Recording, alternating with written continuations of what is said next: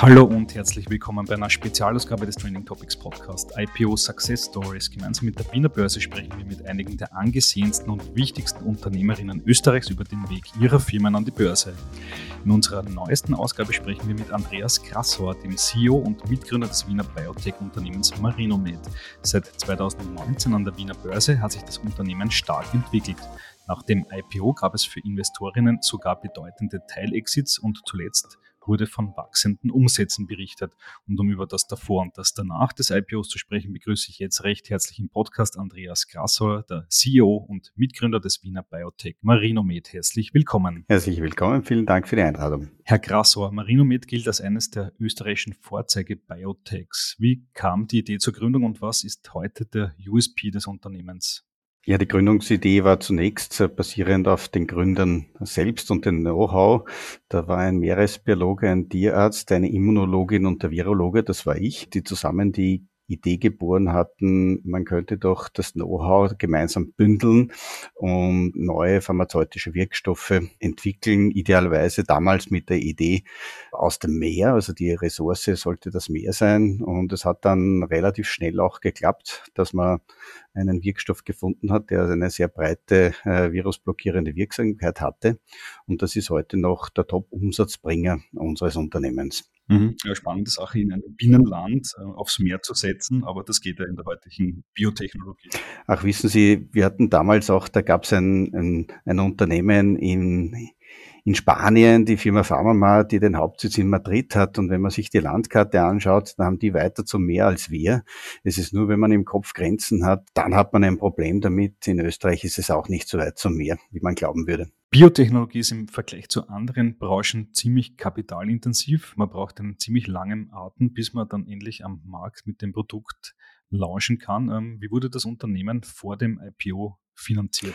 Ja, natürlich. Das äh, Geschäftsmodell eines Biotechnologieunternehmens basiert ja letztendlich darauf, dass man sehr, sehr lange investiert in Forschung und Entwicklung, in eine Projektidee, in eine Pro Produktidee, in eine, eine pharmazeutische oder biopharmazeutische Entwicklung mit dem ultimativen Ziel, es am Ende des Tages zu monetarisieren. Das heißt, man hat sehr, sehr lange und oftmals eine längere als erwartete Investitionsphase damit sind auch die Schwierigkeiten verbunden, weil natürlich äh, die, die Kurzlebigkeit des Kapitalmarkts zur Langlebigkeit dieser Branche eine gewisse Inkompatibilität hat. Ja. Wenn Sie so wollen, entwickeln wir heute die Arzneimittel der 2030er Jahre. Und wenn ich darüber nachdenke, was ich da mache, da muss ich nicht mit dem äh, konkurrieren, was heute am Markt ist, sondern das, was in zehn Jahren am Markt sein wird. Und genau das ist das Thema. Zurück zu Ihrer Frage zu den Finanzen. Wir wurden zunächst mit einem Seed Investment in Österreich sehr klassisch über die AWS Wirtschaftsservice, damals noch äh, Innovationsagentur, mit einem Seed-Darlehen finanziert, hatten auch äh, die eine oder andere Förderung von der FFG, Unterstützung von INITS und anderen Gründungshelfern, aber INITS war sehr wichtig und dann auch der Standort Veterinärmedizinische Universität, von der wir ein Spin-off sind, war auch sehr wichtig, weil wir dadurch sehr schnell vorwärts kommen konnten. Und dann gab es einen Angel Investor, der auch heute noch investiert ist. Das war die Acropora äh, GmbH, die im Besitz von zwei arabischen, sehr reichen Menschen ist, die Herren Al-Sheikh, und die haben bereits 2006, äh, kurz nach der Gründung in das Unternehmen investiert und sind bis heute wichtige Aktionäre des Unternehmens. Und die haben das auch äh, in einer ganz wichtigen Phase, das war speziell 2008, da war eine schwere Finanzkrise, die Jüngeren können sich an das nicht erinnern, aber wenn man in der Phase auf Kapitalsuche war, war das also eine der schwierigsten Zeiten, die ich je erlebt habe. Es gab überhaupt kein Venture-Kapital mehr, es gab also auch niemanden, der Kapital äh, investiert hat, schon gar nicht Risikokapital. Und da waren die beiden Herren Al-Sheikh die einzigen, die Geld in die Hand genommen haben. Und ohne, ohne dieses Investment damals 2008 hätte äh, die Marine mit nie die weiteren Schritte gemacht. Hm, okay, das heißt, Sie haben schon vor mehr als zehn Jahren das gemacht, was heute Startups machen, also hm, Förderungen. Die Förderlandschaft in Österreich ist ja schon sehr gut ausgeprägt und auf der anderen Seite einfach Business Angels finden, die die an das Ding glauben. Ja, ganz genau. Ich denke auch, dass das sehr, sehr wichtig ist, gerade in dieser Startup-Phase, weil der Kapitalmarkt in dieser frühen Phase, speziell auch in Österreich, etwas dysfunktional ist.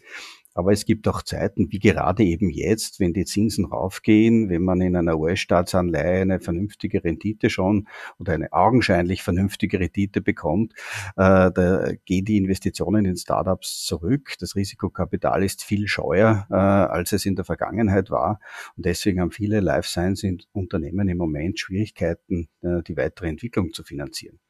Was haben wir damals gemacht? Wir haben etwas gemacht äh, in den Mitte der äh, 10er Jahre, so rund um 2015. Etwas, was die ursprünglichen Investoren, glaube ich, sicher auch die eine oder andere Sorgenfalte bereitet hat. Nämlich wir haben noch etwas erfunden zusätzlich zu unserer virusblockierenden Technologie. Und diese Erfindung war noch kapitalintensiver als die ursprüngliche Erfindung, was zur Folge hatte, dass das Unternehmen noch nochmal Geld gebraucht hat.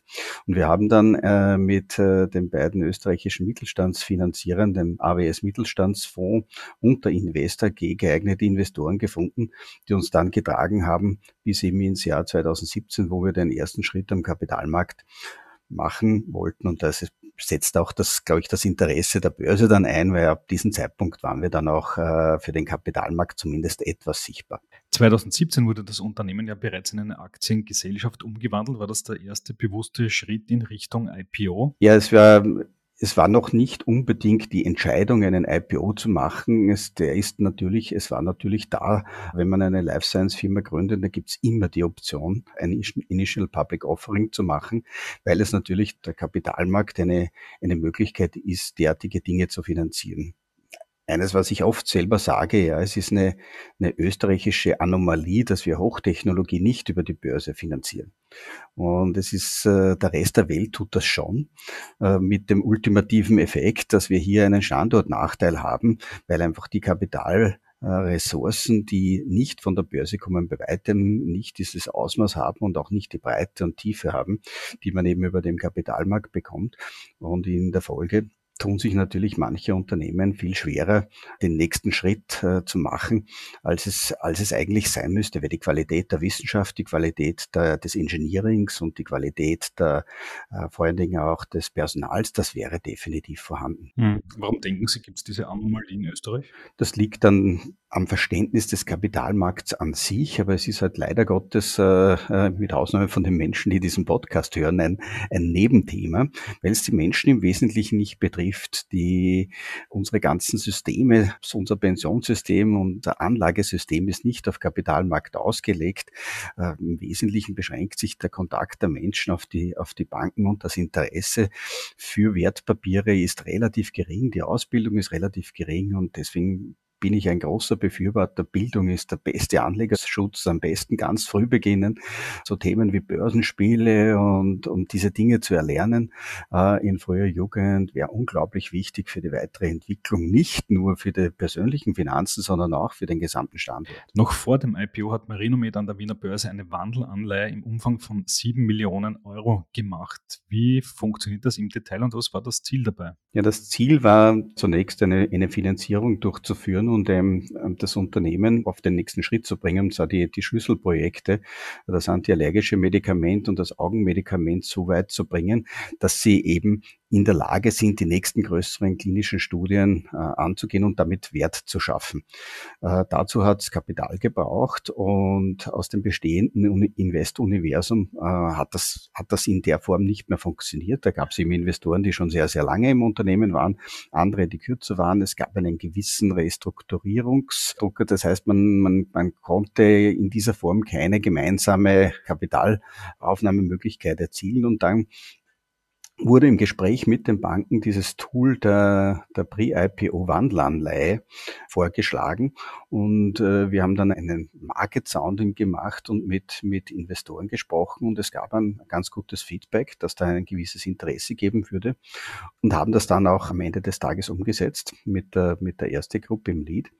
Und äh, für mich als CEO und auch äh, für das ganze Team war es eine sehr, sehr gute Sache, weil es auch ein gewisses Training war in Vorbereitung äh, für spätere Kapitalmarkttransaktionen. Das ganze Verständnis, die Sprache am Kapitalmarkt der Banken ist eine andere wie in einem wissenschaftsgetriebenen Life Science Unternehmen.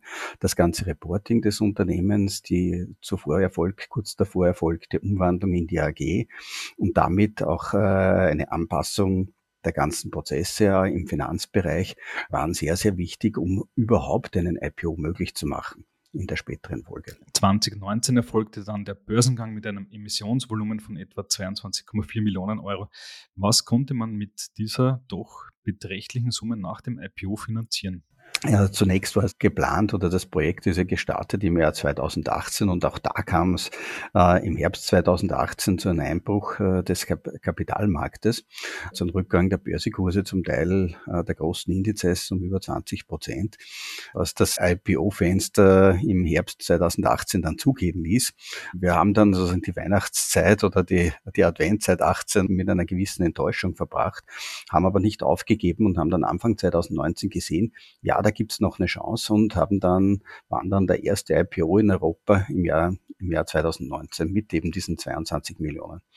Für uns war es ein Finanzierungsevent. Das äh, gesamte Proceeds sind sind ins Unternehmen gegangen und sind für die Weiterentwicklung der Top-Assets verwendet worden. Wir konnten mit dem Geld eine später dann erfolgreiche Phase-3-Studie für unser Allergiemedikament finanzieren.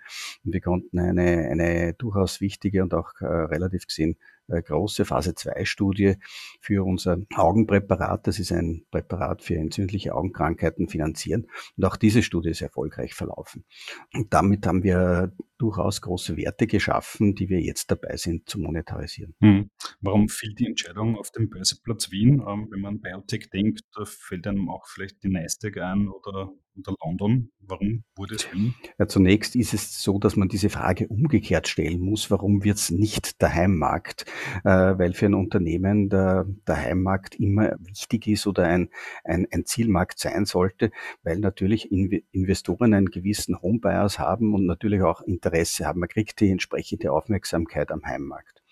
Wenn man an die Nasdaq geht, und das äh, durfte ich durch viele Besuche auch in, in den Vereinigten Staaten und Gespräche mit Unternehmen, die das, diesen Schritt gewagt haben, lernen, dann brauchst du eine amerikanische Story etwas, was die amerikanischen Investoren für Amerika interessiert. Und eine reine Tatsache, dass ich Geld brauche für eine pharmazeutische Entwicklung in einem europäischen Unternehmen, ist keine amerikanische Story. Damit ist das entsprechend ausgeschieden. Das zweite war natürlich auch die Größenordnung des Börsegangs. Sie haben gesagt, ganz ordentlich mit 22 Millionen. In den USA interessiert das niemand. Da wäre also die gesamte Marktkapitalisierung des Unternehmens, die wir hatten nach dem Börsegang, in etwa die minimal, das minimale Transaktionsvolumen.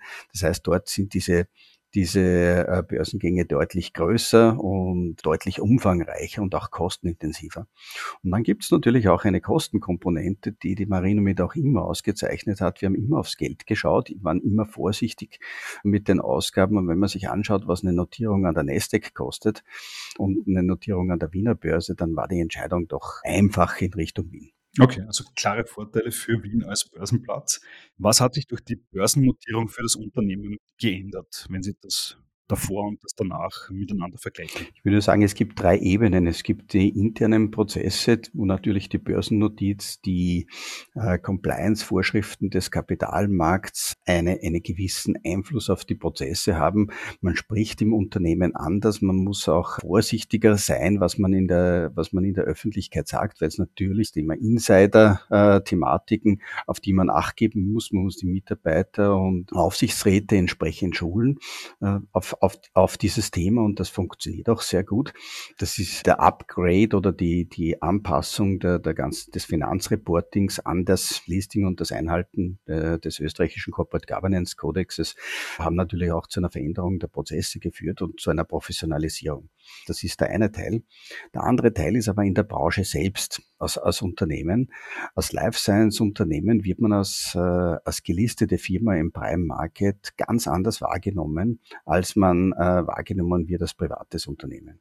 Nachdem das eben international durchaus üblich ist, äh, dass Unternehmen gelistet sind, hat die damit verbundene Transparenz sich sehr positiv auf uns ausgewirkt. Äh, und ich bin mir relativ sicher, dass zum Beispiel auch unsere Zusammenarbeit mit dem US-Konzern Procter Gamble, die wir vor ein bisschen mehr als einem Jahr bekannt geben konnten, nicht in der Form äh, passiert wäre, wären wir nicht ein, ein public gelistetes Unternehmen. Mhm. Okay, also wichtige Effekte nach dem IPO auf das Unternehmen. Äh, was ich auch ganz spannend fand, was ich gesehen habe, 2019 Und dann, glaube ich, 2021 gab es dann Teilexits für Investoren im Umfang von insgesamt etwa 21 Millionen Euro. Können Sie kurz schildern, wie das funktioniert? Das ist ja investorenseitig eine interessante Sache. Und auch Anschlussfrage, was hat es dem Unternehmen Marino mitgebracht? Die erste Frage ist einfach zu beantworten. Die hat dem Unternehmen gar nichts gebracht, wenn sich also ein Eigentümerwechsel an der Börse stattfindet hat das Unternehmen ja äh, nichts davon, außer dass es eine, eine, eine, eine Umschichtung im, im Kapital also im Eigentummerbereich den sogenannten Share-Overhang löst. Und äh, ich würde sagen, das ist also eine, eine Nachweh des Börsegangs, dass äh, Langzeitinvestoren äh, teilweise äh, ihre, ihre Eigentümerschaft umplatzieren. Das ist also ein normaler Vorgang, das aber das Unternehmen weder äh, operativ beeinflusst noch irgendwo äh, eine größere Arbeit bereitet. Das Einzige, was wir damit zu tun haben, äh, nachdem wir die Information bekamen, dann haben wir es einfach veröffentlicht, äh, wie es einfach unsere Pflicht ist. Aktuell schwenkt der Finanzierungsmarkt ja stark von Eigenkapital in Richtung Fremdkapital. Hinsichtlich der Aufnahme weiterer Darlehen, ist das durch den IPO leichter geworden? Das muss man, glaube ich, äh, drei, also auch unterscheiden hier. Wir haben einerseits die Finanzierung unserer Immobilie in, in Korneuburg, wo wir sehr froh sind, dass wir das hinbekommen haben, noch bevor die Corona-Pandemie richtig schlagend geworden ist und die Preissteigerungen. Das heißt, wir verfügen heute über ein, ein absolut äh, High-End-Labor äh, in, in Korneuburg, bei dem wir alles tun können, was wir tun wollen und auch dürfen. Finanzierung der Immobilie mit gewissen Instrumenten, auch mit der Nöbeck und äh, äh, Mitteln aus dem ERP-Fonds äh, ist es finanziert worden. Hier hat der Börsegang, äh, glaube ich, keinen Einfluss. Äh, das wäre wahrscheinlich auch, hätte wahrscheinlich auch funktioniert ohne den Börsegang. Das Darlehen der Europäischen Investitionsbank, das das zweite große äh, Finanzierungselement ist, da ist es schon etwas anders. Da war natürlich das Eigenkapital aus dem Börsegang äh, ein wichtiges Element, weil ja die Europäische Investitionsbank einen 50-50 Approach hat. Das sagt 50 Prozent dieser Forschungs- und Entwicklungsinvestitionen finanzieren wir. Die anderen 50 Prozent musst du entweder selbst haben oder verdienen. Und äh, das war eine Grundvoraussetzung, dass es dieses Kapital äh, da ist. Ist die Aufnahme von Darlehen leichter geworden? Ich würde sagen, nein, es ist äh, äh, gleich schwierig wie vor. Die, die äh, Riskabteilungen der Banken ist es eigentlich egal, ob du gelistet bist oder nicht. Auch in Österreich gibt es ja immer mehr junge Tech-Unternehmen, die stark wachstumsorientiert sind und eine oder andere Jungunternehmer könnte sich ja schon überlegen, mal einen IPO machen zu wollen. Welche Tipps hätten Sie für junge Wachstumsunternehmen, die einen Börsengang machen möchten? Was sollten die unbedingt berücksichtigen? Also als Jungunternehmer sollte man berücksichtigen, die Story oder wenn ich daran denke, mein Unternehmen an die Börse zu bringen, der Kapitalmarkt braucht eine, eine Geschichte.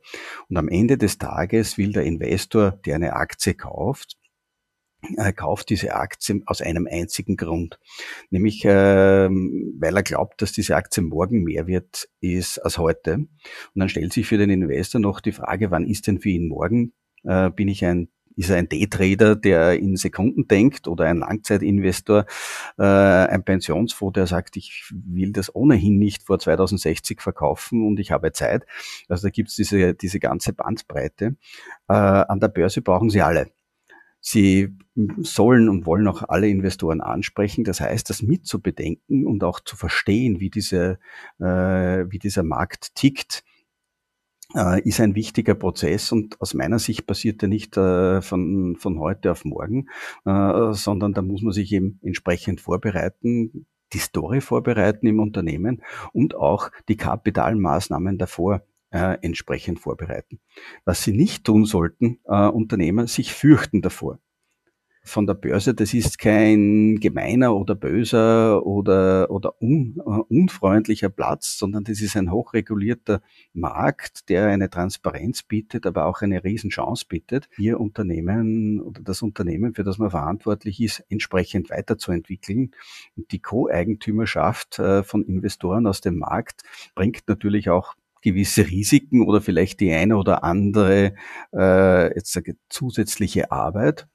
Sie bietet aber auch die Chance, äh, Wachstumspotenziale zu nutzen in Bereichen, an die man vorher gar nicht gedacht hat. Mhm. Das von Ihnen gerade erwähnte Storytelling haben wir auch schon in vorangegangenen Podcast dieser Serie gehört, ist beim Börsengang ganz wichtig. Was war die Story von Renomed? Mit welcher Geschichte konnten Sie die oder können Sie die Investoren da draußen begeistern? Ja, am Ende des Tages damals war es so, der Börsegang war so, wir haben ein, ein, ein Kerngeschäft mit unserer Caragellose und unseren virusblockierenden Produkten. Dieses Geschäft äh, soll weiter wachsen und bietet auch einen gewissen Sicherheitspolster für die Investoren, weil ja damit schon, äh, schon Geld verdient äh, wurde. Und das ist ja auch der Fall gewesen. Das äh, hat sich seit 2019 fast verdreifacht, der Umsatz aus, aus diesem Geschäft und zusätzlich mit dem mit der Chance äh, aus den Entwicklungsprojekten, die wir eben dann klinisch umgesetzt haben, entsprechende Upside zu sehen. Jetzt ist es so, dass äh, unser Börsekurs sich natürlich nicht so entwickelt hat, speziell in den letzten eineinhalb Jahren, wie wir uns das vorgestellt haben.